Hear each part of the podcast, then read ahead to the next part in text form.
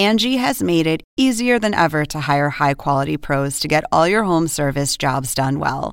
Just bring them your project online or with the Angie app, answer a few questions, and Angie will connect you with local pros who match your specific needs. Or book a service instantly at an upfront price. So join the millions of homeowners who use Angie to care for their homes and get your next home service job done well. Download the free Angie mobile app today or visit Angie.com. That's A N G I.com.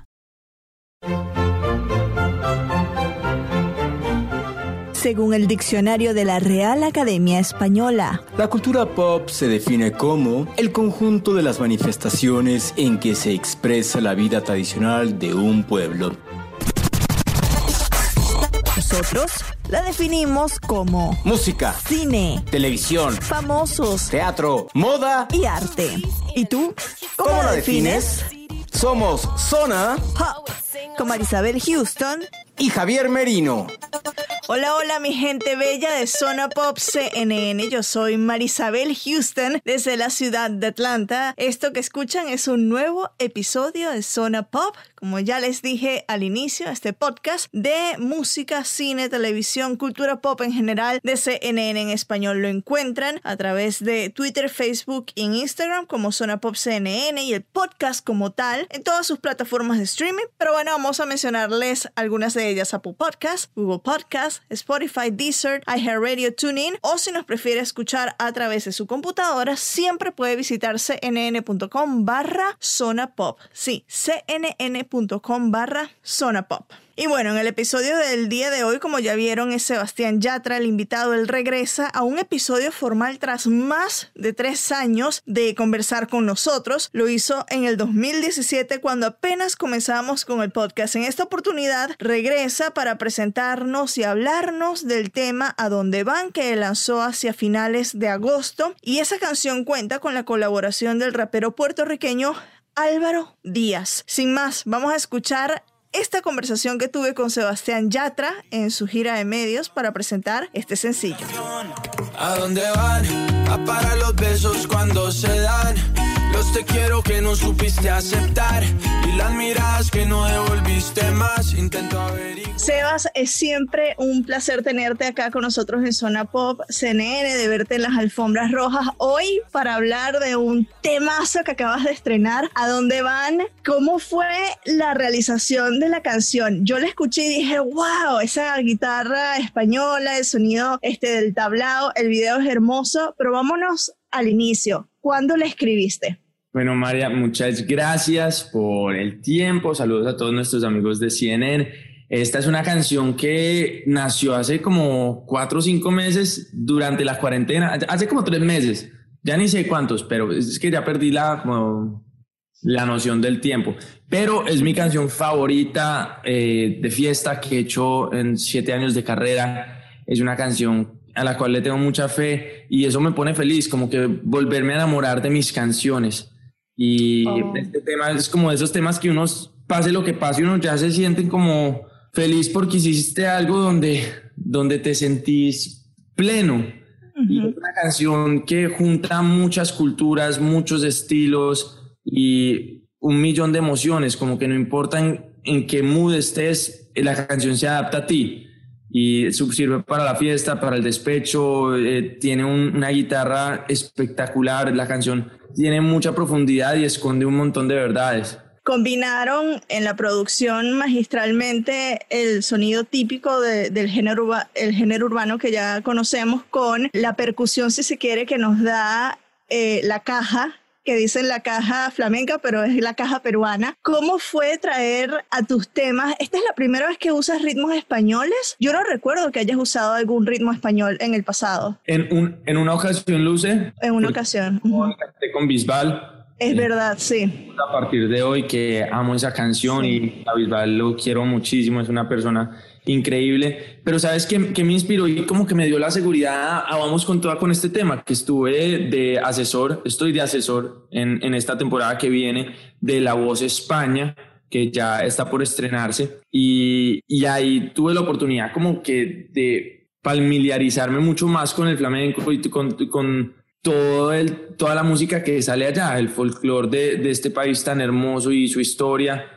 Y es bacano porque esta canción tiene su toque español, pero también tiene su toque de cumbia y tiene su toque... Muy, muy latina. Muy latina, el sentimiento de la música que escuchaban nuestros padres. Es, es, como, es como eso mezclado con lo moderno del urbano y el rap pero un coro pegajoso y una letra muy profunda. Para mí este es el nuevo sonido del pop latino, porque todo el mundo, yo crecí en, en los 90, nací en el 85, toda mi formación musical de, de, canciones que me recuerdo desde los 90 y era un pop súper eh, específico, los boy bands, Britney Spears, Christina Aguilera, y ese es el pop que conocíamos ahora, pero hay ido evolucionando y por ejemplo yo hablaba con Pedro Capó hace algunas semanas y él me decía es que mucha gente se ha quedado pegado en ese pop y no se han dado cuenta que nuestro pop latino ahora es un crisol espectacular de sonidos y de mezclas, ¿no? ¿Cómo tú defines ahora el pop latino siendo tú uno de los mayores exponentes? Sí, yo el pop latino lo defino como que lo que te nazca, lo que quieras hacer, lo que te emocione.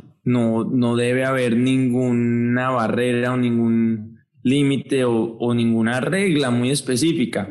Lo que sí es que para romper las reglas está bueno conocerlas eh, de, la teoría y de la música, pero hay tantos artistas buenos, pero Capó siendo para mí uno de los mejores. De hecho, tenemos una canción que, que estamos haciendo juntos, vamos a ver en qué momento la lanzamos y, y ya lo admiro cantidades. Yo con cada canción como que me gusta salirme de mi zona de confort, ¿me entiendes?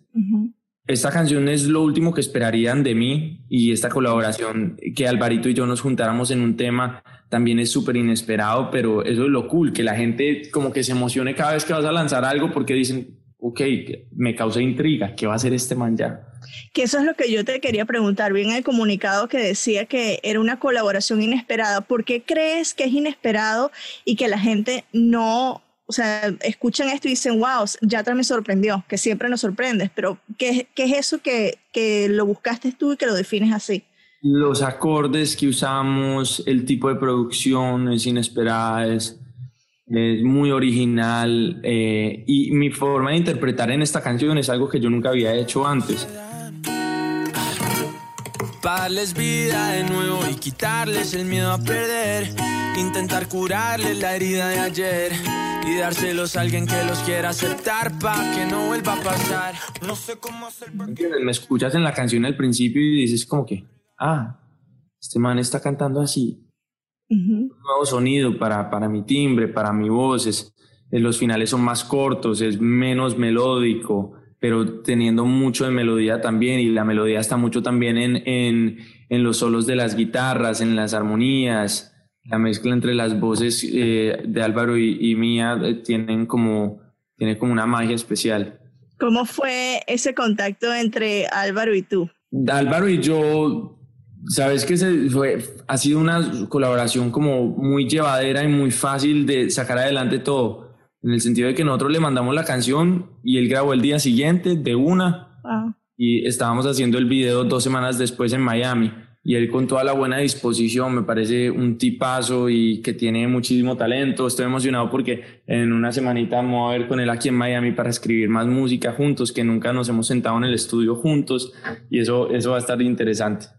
Hay algo que a mí me encanta de lo que tú has hecho en cuarentena y es los lives que hiciste al inicio con todos los niños. Yo me conmovía mucho cada vez que te veía leyéndoles un cuento y después te conectabas con ellos. Hubo momentos muy lindos. ¿Qué aprendiste de estos niños durante cuarentena? ¿Qué es lo, qué es lo que te recuerdas y aún te conmueve? Yo de estos niños, de todos los niños en general, yo como que empatizo mucho con ellos y me encanta su inocencia, me encanta que son ingenuos y que simplemente están como que sin, miedos, porque yo, uno, uno viene a la vida como te hizo Dios, al mundo, sin, sin ninguna inseguridad o miedo de, que se causa por, por la interacción humana o, por las cosas que, que, te pasan o no te pasan. Eh, por tu situación de vida, económica, de cultura. No, un niño es pura inocencia y simplemente te estás disfrutando todo y,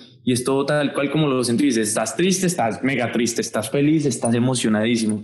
Y entonces yo, me parece importante uno siempre conservar ese niño interior y a través de los lives y también de mi música y mi mensaje, creo que lo más importante para los niños, el mensaje es nunca dejen de ser eso, de ser los niños que son eh, esto de la pandemia y el coronavirus, no dejen que, los, que les quite su paz, que los cambie. Son situaciones de la vida, todos siempre pasamos por cosas, pero, pero hay que siempre tener buena eh, actitud, buena perspectiva y disfrutarse y gozarse esta oportunidad que tenemos de hacer parte de este, de este planeta. ¿Qué es lo que más añoras de, del escenario, además de estar eh, en el escenario y de la vida fuera del, del, del, COVID que ahora tuvo que cambiar por las cuarentenas? Yo que añoro el contacto, porque es que no es, no es lo mismo por una pantalla, ¿me entiendes? Uno realmente siente una canción cuando la escucho, cuando vas a una discoteca, un bar y la escuchas y la gente está pasándola rico con ella cuando vas a un show y haces así con el micrófono y todo el mundo dice, ¿a dónde van? A parar los pesos cuando sean. No quiero que no supiste aceptar. ¿Entiendes? Sí, totalmente. Em, eh, justo leía en una entrevista que creo que fue con el Universal de México que decías precisamente eh, eso, que por ejemplo para ustedes ahora las redes sociales se ha convertido en algo más importante de lo que era antes porque ya no tienes ahora mismo el escenario para vender tu canción, sino que el éxito, entre comillas, de la misma se ve en la cantidad de likes, en las reproducciones, etc. ¿Ha cambiado tu, tu, tu manera de ver, tu perspectiva, de ver las redes sociales ahora que es lo que tienen ustedes para hacer promocionar su nueva música? Y pues hay que... Es algo que uno se disfruta mucho las redes, pero cada vez como que se vuelven más una obligación, como que uno se las disfruta, pero al mismo tiempo es como que tengo que subir esto, tengo que hacer esto, porque es la única forma que tengo de comunicarme con mi audiencia. Entonces eso a veces se estresa, porque se le, en estos tiempos de pandemia, como no tenemos forma de salir de la casa realmente, es, es más una, es, es, se, se, siente mucho más el lado de la obligación que el disfrute de las redes, pero bueno, ya cuando empecemos a salir un poco más y yo ya que estoy en Miami, no estoy en, no estoy en Medellín, eh, que estoy en mi casa cinco meses y extraño a mi familia mucho, pero acá en Miami está todo un poco más abierto, como que ya se me hace un poco más natural eh, poder estar subiendo cosas todo el día y compartiendo y haciendo y inventándome y molestando porque ya en casa llegó un punto que yo decía, ¿qué más subo? Les vuelvo a compartir que estoy con mi perro, que estoy desayunando con mis papás, ¿me entiendes? Como que es lo que estamos haciendo todos los días, no tengo mucho que, que compartirles y tampoco me quiero volver un comediante en el sentido de que sí, yo hago algunos videos chistosos y molesto, pero, pero mi vida no es ser un comediante, soy cantante y, y, quiero mantener como eso muy claro siempre. Última pregunta. ¿Ya regalaste el suéter que vas a regalar? Vi en las redes sociales que estabas por elegir al fanático o a la fanática que se lo llevaría.